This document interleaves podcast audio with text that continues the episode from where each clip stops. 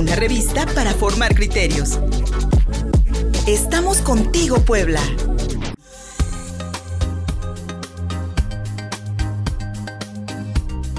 Soy Luis Fernando Soto y estamos en la señal de prueba de mi radio 93.5 FM. Somos uno aquí en la capital poblana. En YouTube, en Facebook y en Twitter lo encuentras contigo, Puebla.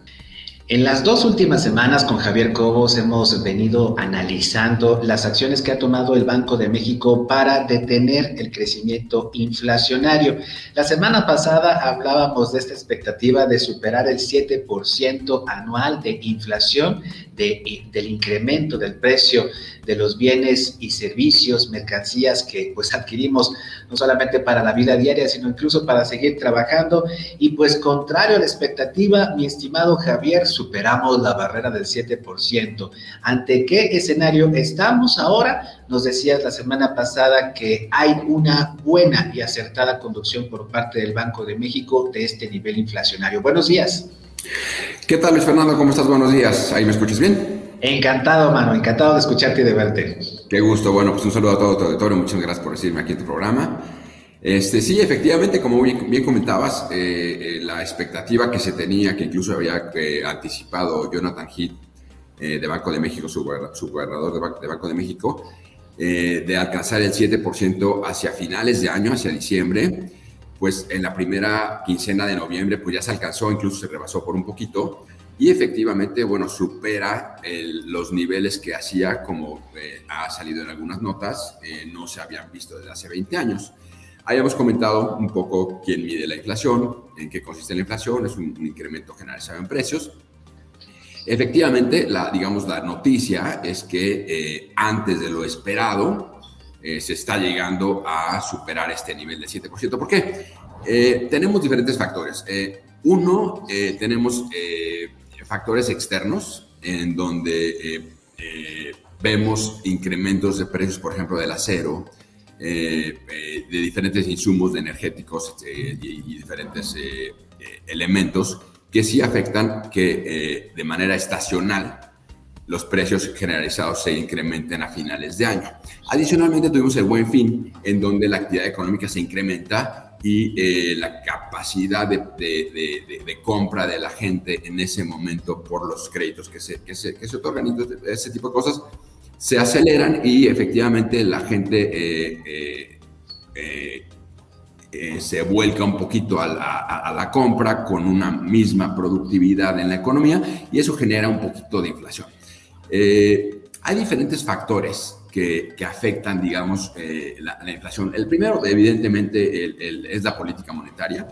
Ese es un factor completamente interno y como habíamos comentado la semana pasada, pues es una, es, ha sido una política bastante responsable. El Banco de México ha manejado una política monetaria muy, muy este, conservadora, de modo que se pueda mantener la inflación bajo, bajo control.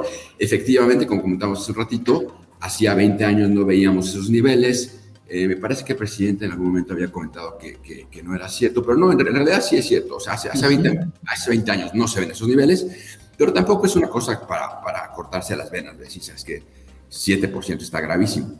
Siempre y cuando este, em, ¿cómo se llama esto? Eh, efecto sea de manera transitoria.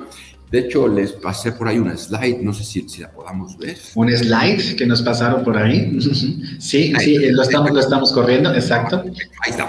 Este, podemos eh, dividir como en cuatro cuadrantes los factores que afectan la inflación eh, en estos momentos en México. Eh, por un lado tenemos los factores externos, o por otro lado tenemos factores internos. Unos son estructurales, es decir, que son inherentes a la estructura de la economía local, y otros son coyunturales, que es decir, que, que, pasan con el tiempo, que son de momento y tal, ¿no? En el caso de México tenemos eh, que la mayor parte de los factores que afectan la inflación y por, el, eh, y, por ende se ha incrementado a este 7% de manera un poquito anticipada, es un poquito el incremento de precios de los energéticos, por ejemplo. Es un, un, factor externo y coyuntural. ese seguramente va a pasar. Normalmente eh, los precios de los energéticos por la demanda que ocurre en, en el hemisferio norte, por los fríos, eh, hay un exceso de demanda, valga la expresión, se aumentan un poquito los precios de la electricidad por el tema de fríos, por el tema de que se necesita mucho más calor. el precio de los energéticos en el, a nivel internacional se incrementa y es un factor externo que es transitorio. Normalmente los factores coyunturales son transitorios. El precio del acero también se ha venido incrementando fuertemente y nosotros también somos fuertes importadores de acero para diferentes, para diferentes eh, eh, procesos productivos. El efecto post pandemia también es un efecto externo. En general, el mundo eh, se ha volcado un poquito a, reactivar la economía y esa reactivación económica, después de una pausa que tuvo, sí tiene ciertos efectos inflacionarios. También es un efecto tanto externo como coyuntural, por eso es que le puse en el cuadrante superior derecho. Eh, tenemos también el precio de electricidad. El precio de electricidad, si bien podría ser en general un factor externo, eh, como hemos platicado en algunas eh, reuniones pasadas, en caso de que se aprobara la reforma eléctrica a través de la reforma constitucional que se propuso el 1 de octubre de, este año, pues ya habíamos eh, comentado sobre algunas notas de Bloomberg que los precios más o menos estarían aumentando aproximadamente en un 30 hasta un 50% los precios de producción de electricidad.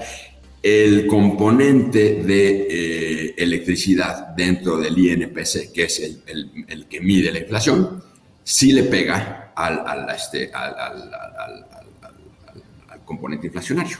Entonces, en caso de que en abril se llegara a aprobar esta reforma, pasaríamos de tener un componente externo coyuntural a un componente interno, porque ya estaría, es una reforma constitucional y sería estructural, porque ya está, digamos, eh, dentro de la manera de producir de energía, que es un componente fuerte dentro de la canasta básica que mide la inflación. Otro componente que tenemos que es coyuntural, que es este, un componente eh, interno, pero es coyuntural, el, el tema del buen fin. empezó a comprar mucho más, eso tiene efectos inflacionarios muy similares a los que eh, suceden con, la, con las fiestas decembrinas, digamos que se anticipan un poquito a las fiestas decembrinas, existe un poquito de mayor actividad económica y eso tiene un poquito de impactos inflacionarios. Pero es que llegamos, en pocas palabras, a, ese 7% de manera un poquito, digamos, anticipada y este, se prevé que probablemente ahora sí para diciembre estemos por niveles del 7.3%, que, que si bien no es, no es muy grave, eh, sí, hace 20 años no veíamos esos niveles, pero insisto, eh, si nos, vemos, nos damos cuenta en este cuadrito que estoy presentando en este momento, la mayor parte de los factores son externos, o sea, no tienen por la economía local, y son coyunturales, o sea, tarde o temprano van a pasar. Y eso la idea es que en el primer trimestre del próximo año estarían, estarían más básicamente pasando en cuanto pasen los fríos por el, precio de los energéticos y pongo ahí, digamos, el precio de la electricidad se puede internalizar y hacer estructural si se pasa la reforma eléctrica. No sé si me doy a entender. No, sí, sí, sí, Javier. Y, me, llama, me llama muchísimo la atención que, pues bueno, entre estos factores externos y, e, internos, la electricidad es, es, preponderante. Eh, en este sentido, en este sentido, Javier, aunque la reforma eléctrica o contrarreforma, como ya le llaman algunos, todavía es una iniciativa, no es, no es una ley, no está aprobada, ni siquiera todavía está a discusión. El simple hecho de su anuncio ya impacta en cuanto a los precios. Es, es, completamente acertado lo que comentas, Fernando. Eh, el hecho de que se em, llegase a aprobar primero la reforma constitucional, que es la que da, digamos, paso a poder hacer una reforma eléctrica, porque primero tenemos que hacer la reforma constitucional en el 25, 26 y 28, me parece.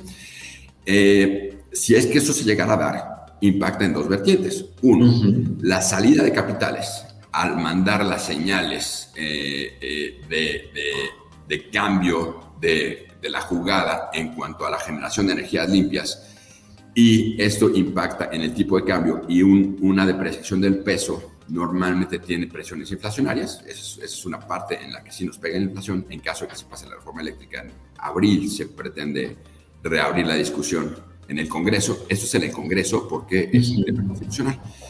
Em, y la segunda parte es, bueno, precisamente al momento de que si esa reforma se llegara a materializar, pues los precios de generación de energía eléctrica serían alrededor del 50% arriba. Y eso, pues, o sea, ¿a, ¿a dónde lo vamos a traducir? Pues al consumidor. Y como ese es un componente importante de la canasta básica en la que, con la que se mide la inflación, pues sí tendríamos presiones inflacionarias adicionales que si bien ahorita son coyunturales y son externas, en algún momento, si esta reforma pasa, pues empezarán a hacer unas reformas, unos factores más bien eh, internos y estructurales, como y, ha dicho. Efectivamente, eh, y, también, y también podemos entender, Javier, que si este nivel inflacionario no se controla, que si con todos estos factores externos e internos que también tienen mucho que ver con las decisiones del gobierno, por lo que, por lo que podemos revisar. Si este nivel inflacionario no se controla, ¿podríamos estar viendo problemas en el, en, el futuro inmediato? No solamente de enero a abril, es decir, cuando ya pase el invierno y entonces no necesitemos tantos energéticos para cubrirnos de estas tormentas invernales, sino, sino que, pues sí, esta coyuntura que también nos explicas es, es bastante entendible y razonable, pero estas decisiones que de pronto no tienen que ver nada con el clima, sino con el, ahora sí que con el clima político, no, no, no, no, no con el que la, la, tierra nos impone, eh, la naturaleza. Eh, si, si, estas, si estas condiciones externas e internas no se controlan, ¿tendríamos riesgo, por así decirlo, de un incremento mayor en los precios? En el mediano plazo eh, yo no, no, vería eso, Luis Fer. la verdad es que en general los factores que están afectando la inflación a nivel doméstico son meramente externos y por lo que podemos, percibir son coyunturales. Estarían pasando, eh, eh, sí, en términos del tema de la naturaleza, pero también en términos de, la estacionalidad del consumo. Para, eh, para, febrero ya se estaría reduciendo y eso reduce las presiones inflacionarias. La política monetaria que maneja el gobierno de México afortunadamente es independiente del Banco de México y eso permite tener una política monetaria eh, eh, imparcial y bastante más disciplinada. Y la verdad es que yo eh, podría decir que han hecho un muy buen trabajo en términos de, por ejemplo, cuando recientemente incrementaron en un cuarto de punto la tasa, de modo que quedó el 5% la tasa de referencia. Eso lo que hace es retener un poquito los capitales. No, no se ha logrado completamente eh, esa medida. Eh, siguen saliendo. De hecho, de la última vez que platicamos ahorita, la velocidad a la que siguen saliendo es, es, importante.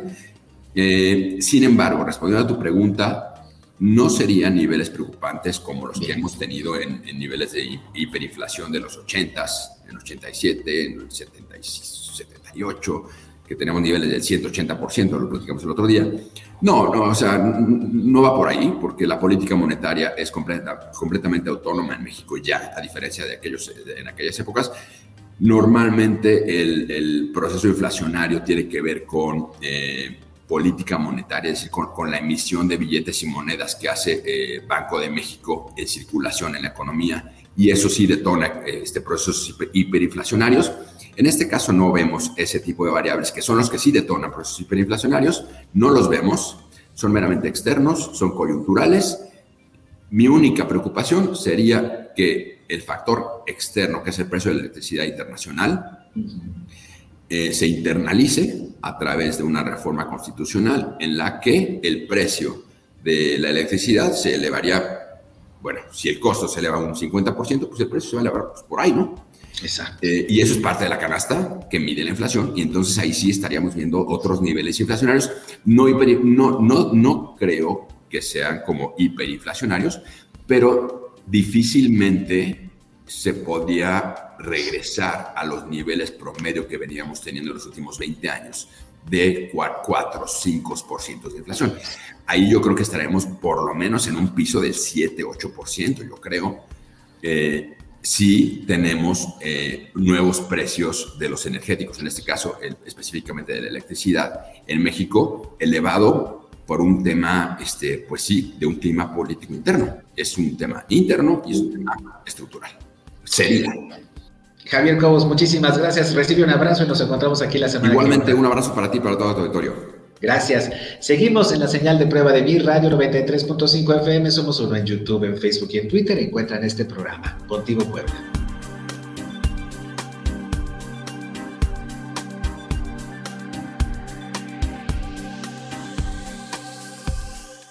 Envíanos un WhatsApp al 22 13 60 14 18. Estamos contigo, Puebla.